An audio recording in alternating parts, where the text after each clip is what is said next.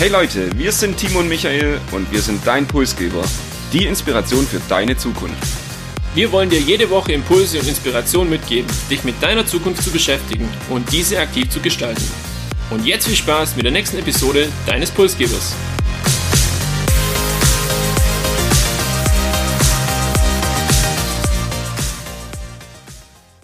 Auf die heutige Episode freuen wir zwei uns ganz besonders, denn es geht um Tesla, ein Unternehmen, das vor allem für Wandel und Innovation steht, wie vermutlich auch kein zweites. Und wenn es um Wandel geht, da fällt mir auch immer das Zitat von Wilhelm II. ein, der damals gesagt hat, ja, ich glaube an das Pferd, das Automobil ist nur eine vorübergehende Erscheinung. Und ich denke, wir wissen, wie das Ganze ausging. Und es gibt eine ganze Reihe von weiteren Unternehmen, die diesen Technologiewandel irgendwo verschlafen haben. Da wären zum Beispiel IBM, mit dem damaligen Chef Watson, der dachte, dass es weltweit nur einen Markt für circa fünf Computer gibt.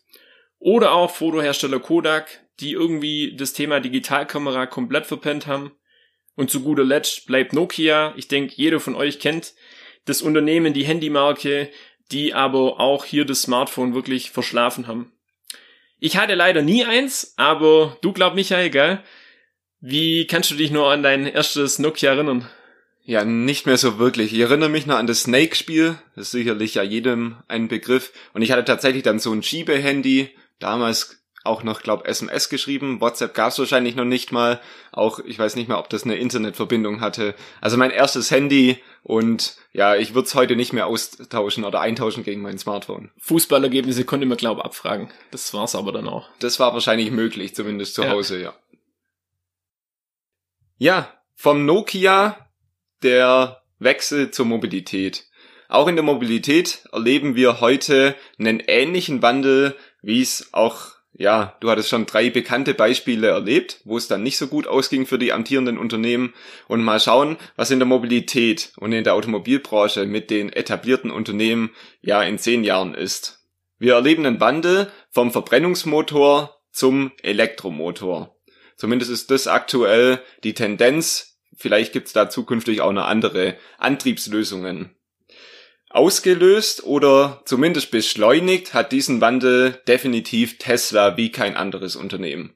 Tesla hat es hier auch geschafft, dem Markt und der Konkurrenz so bisschen, ja, Feuer unterm Arsch zu machen, könnte man sagen, und ja, die dann auch zu dem Wandel zu zwingen, durch Innovation und durch das, ja, eigene Vorgehen. Schauen wir uns Tesla vielleicht mal ein bisschen genauer an und vor allem die Mission und die Strategie. Die Mission sagt, wir wollen den weltweiten Übergang zur nachhaltigen Energie beschleunigen. Tesla schafft es mit Autos, schafft es aber auch mit Batteriespeicher, ähm, haben auch eine Solarsparte, also auch hier weitere Energielösungen. Die Strategie, sagt von Tesla, der langfristige Wettbewerbsvorteil ist die Fabrik, nicht das Auto. Also hier ein sehr spannender Ansatz und der sich sehr wahrscheinlich auch von vielen anderen Automobilherstellern unterscheidet. Die Mission und die Strategie können nicht so ganz schlecht sein, weil sie haben zumindest dazu geführt, dass Tesla heute an der Börse, das kann sich täglich ändern und wird tendenziell eher mehr, aber um die 570 Milliarden wert ist. Wenn man das mal vergleicht mit VW, BMW und Daimler, den deutschen Aushängeschilder in dieser Branche, ist es mehr als dreimal so viel. Die Frage, die wir uns stellen, was macht Tesla so wertvoll für die Aktionäre? Ähm, warum sehen die in Tesla ja das Projekt der Zukunft? Und deshalb haben wir für euch vier Erfolgsfaktoren mitgebracht. Erinnert ihr euch noch an den letzten TV-Werbespot von Tesla? Ja, wenn nicht, kein Problem. Es gab nämlich noch nie einen. Und das liegt daran, dass Tesla seit seiner Gründung 2013 auf bezahlte Werbung verzichtet und das bis heute. Der Bekanntheitsgrad vom Unternehmen ist trotzdem überdurchschnittlich hoch und die Erfolgsfaktoren hier sind zum einen die Mund-zu-Mund-Propaganda und aber auch die Empfehlung zufriedener Kunden. Tesla setzt auf das Produkt und eben auf das Marketing, das sich dann rumspricht und nicht auf beispielsweise TV-Werbung.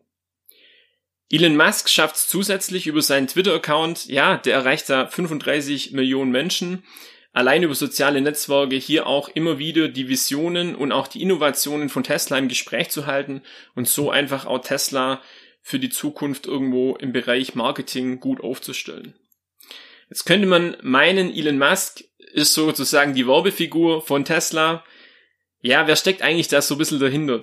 Für mich sehr, sehr imponierend. Es ist eine geniale Führungspersönlichkeit und er inspiriert ja auch die hellsten Köpfe auf der ganzen Welt, sich immer wieder mit Problemen oder Problemstellungen auseinanderzusetzen, bis diese auch letztendlich, ja, am Ende des Tages gelöst waren. Und auch die Chancen von seinen Firmen, von Tesla beispielsweise oder von SpaceX, ja, die tendierten zu Beginn gegen Null. Und wir sehen, wo sie jetzt stehen. Es lag zum einen an dem Durchhaltevermögen von Elon Musk und er schaffte es auch über die Jahre hinweg viele, viele Menschen hinter sich zu bringen, seine Arbeitnehmer mitzureißen und das teilweise halt unter härtesten Bedingungen auch, ja.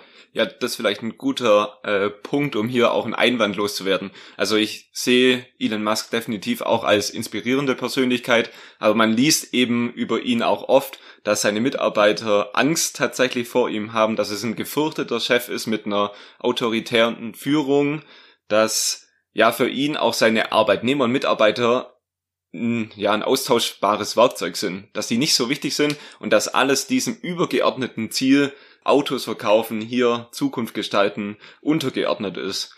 Nächster Punkt, der mir da noch so einfällt, ich habe mal gelesen, er will auf dem Mars sterben. Also der Typ ist definitiv auch verrückt und hat verrückte Visionen von der Zukunft. Und man hat auch in der Corona-Pandemie zum Beispiel gesehen, dass ihn Meinungen aus Gesellschaft oder Politik weniger interessieren und er halt sein Ding durchzieht und mit der Macht, die er mittlerweile auch sicherlich durch sein Unternehmen hat, durch Tesla oder auch SpaceX, ist das nicht ganz unbedeutend und vielleicht auch beängstigend. Ja, das kann man definitiv so sehen. Er polarisiert und ist natürlich auch eine streitbare Persönlichkeit, hat aber auch immer seine Ziele und seine Vision irgendwo im Blick. Ja, vielleicht wieder zurück zu Tesla. Und zum zweiten Erfolgsfaktor.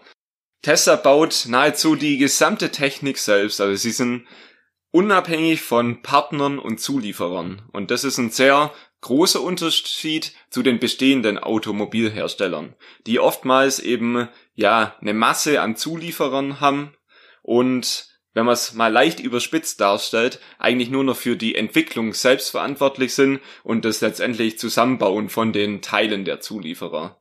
Bei Tesla ist es tatsächlich so, dass es von einer Partnerschaft mit Panasonic bei einer eigenen ba Batterieproduktion bis zur Software nahezu alles von Tesla selbst durchgeführt wird. Hier also keine Abhängigkeiten zu Zulieferern bestehen. Es geht weiter. Tesla hat das Ziel, alles aus einem Guss anzubieten. So ein bisschen wie das auch Apple macht. Wir haben alles selbst. Wir brauchen Hilfe von anderen nicht. Wir brauchen auch kein anderes Werkzeug für unsere Produkte. So hat auch Tesla eine eigene Ladeinfrastruktur. Und hier auch ganz wichtig, Tesla, wenn ihr euch mal zurückerinnert, vor zwei Jahren gab es in Deutschland wahrscheinlich schon Tesla-Ladestationen. Es gab aber noch keine Elektroautos in Deutschland. Tesla setzt hier auf Risiko und setzt hier auf Geschwindigkeit. Sie warten nicht auf Politik oder auf andere, sondern gehen ihren eigenen Weg und das in einer größeren Geschwindigkeit als die Konkurrenz, wo wir schon beim dritten Erfolgsfaktor wären. Ja, und zwar Geschwindigkeit und Lernprozess. Tesla ist nicht ein Unternehmen, das lang abwartet, sondern die haben es geschafft, letztendlich innerhalb von kurzer Zeit, man spricht hier von zwölf Monaten, so eine neue Gigafactory aus dem Boden zu stampfen, also quasi aus dem Nichts.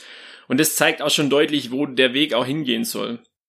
Auch nachdem es beim Model 3 Modell zu anfänglichen Problemen kam, du hast das mal anfänglich berichtet, wo wir uns über das Thema unterhalten haben, dass die Stoßstange dann teilweise abgefallen ist, haben sie versucht, diese ganze Probleme irgendwo in den Griff zu bekommen und ja, wie gelang denen das? Es ging um akribische Auseinandersetzung mit jedem Problem und jedes Detail Tag für Tag irgendwo auch besser zu machen. Sowas schafft man natürlich nicht von heute auf morgen und auch nicht alleine. Deshalb war hier einfach ein enormes Arbeitspensum irgendwo auch nötig. Und ja, dieses enorme Arbeitspensum löst natürlich an der einen oder anderen Stelle auch Kritik aus, weil es teilweise zu Lasten den Rahmenbedingungen geht, zu, zu Lasten der rechtlichen Rahmenbedingungen, aber auch zu Lasten der Mitarbeiter. Ein weiterer Punkt, Tesla und Patente, ist auch eine ganz besondere Geschichte.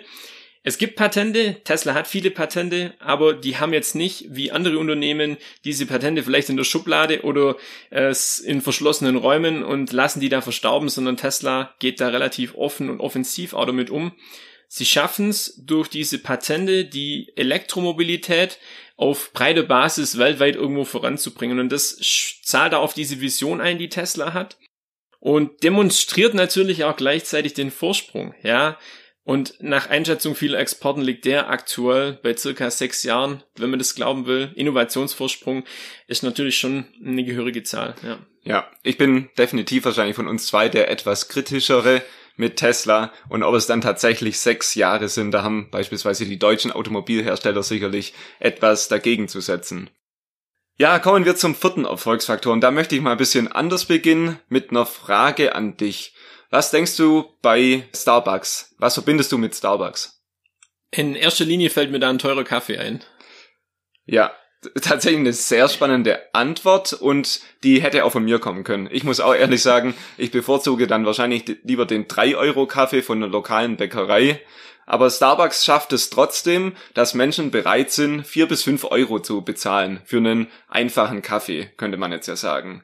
Sie schaffen es letztendlich, dass Menschen dorthin gehen, sich wohlfühlen und ein, ein gewisses Gefühl entwickeln mit dieser Marke Starbucks und ja hier auch eine Form von Erlebnis kaufen.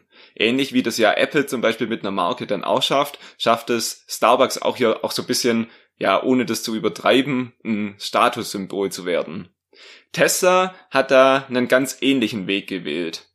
Auch Tesla sagt letztendlich, wir wollen nicht ein Auto verkaufen, das als Transportmittel angesehen wird, um von A nach B zu kommen, sondern wir verkaufen unserem Kunden einen dritten Ort zwischen Zuhause und Arbeit. Und das ist der vierte Erfolgsfaktor. Hier das Auto nicht als Transportmittel zu sehen, was eher langweilig ist, denke ich mal, sondern als Wohlfühlort, als dritter Ort, des Lebens zwischen Zuhause und Arbeit. Sie rücken hier praktisch den Kunden in den Fokus und überlegen sich eigentlich, was möchte der Kunde? Möchte der gelangweilt Auto fahren und hier Zeit verschwenden oder kann man eigentlich mit dieser Zeit in dem Auto mehr anfangen?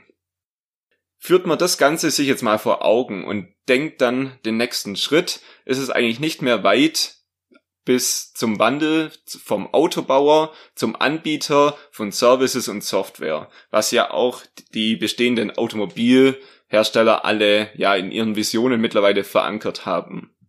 Aus Kunden werden später Abonnenten. Und auch Tesla denkt hier schon weiter. Man denkt zum Beispiel an ein Tesla TV, Entertainment-System in dem Auto. Und ja, da wird in Zukunft sicherlich nur einiges äh, kommen. Zusammenfassend lässt sich also sagen, wodurch hebt sich Tesla letztendlich ab? Zum einen eine besondere Marketingstrategie durch Elon Musk, ja zum anderen auch die Unabhängigkeit von Zulieferern, sie wollen möglichst viel selber in der Hand haben, ja die Geschwindigkeit und der Lernprozess und zu guter Letzt das Auto nicht nur als reines Auto, sondern auch als Wohlfühloase, wenn man so sagen kann. Aber wie sieht die Zukunft von Tesla eventuell aus? Gibt's da schon einen Blick? Beziehungsweise was plant Tesla als nächstes? Da wäre zum einen das autonome Fahren. Jeder von euch hat es vielleicht schon mal gehört. Äh, auch andere Unternehmen, beispielsweise Google mit Waymo, ähm, arbeiten am auto autonomen Fahren. Tesla geht hier auch seinen eigenen Weg in der Form, dass sie sagen, jedes Auto, das wir verkaufen, muss uns hier einen Fortschritt bringen. Und wie gelingt es Tesla? Sie sammeln über jede Meile, die von Tesla fahren, im Prinzip zurückgelegt wird, Daten und diese Daten speichern sie in einem lernenden System. Und so schaffen sie es jetzt schon, ein ja, weltweites Netzwerk irgendwo aufzubauen mit äh, Straßenkarten etc., um hier auch für das Thema autonomes Fahren gerüstet zu sein. Und so heben sie sich auch ein Stück weit dann von der Konkurrenz letztendlich ab. Ja, darüber hinaus, wir kennen mittlerweile verschiedene Pkw-Modelle von Tesla. 2021 soll hier auch auf anderen Ebenen was passieren. Da ist zum einen der Cybertruck, der zumindest für den US-Markt Ende 2021 ja äh, gelauncht werden soll. Oder auch das Lkw-Segment, auch hier möchte Tesla tätig werden und in den Elektro-Lkw äh, mit circa 1000 Kilometer Reichweite, meine ich mich zu erinnern, ähm, ja, auch bestenfalls 2021 noch auf den Markt zu bringen. Hier gibt's wohl noch das ein oder andere Problem, das heißt, es könnte sich auch noch etwas verzögern. Aus Deutschland kennen wir auch das Projekt in Berlin-Grünheide, die Gigafactory. Auch hier soll die Produktion ich glaube, im Juli 2021 starten und dann auch für Tesla praktisch hier der Zugang zum europäischen Markt und von Berlin aus praktisch Europa dann auch mit Elektroautos zu versorgen.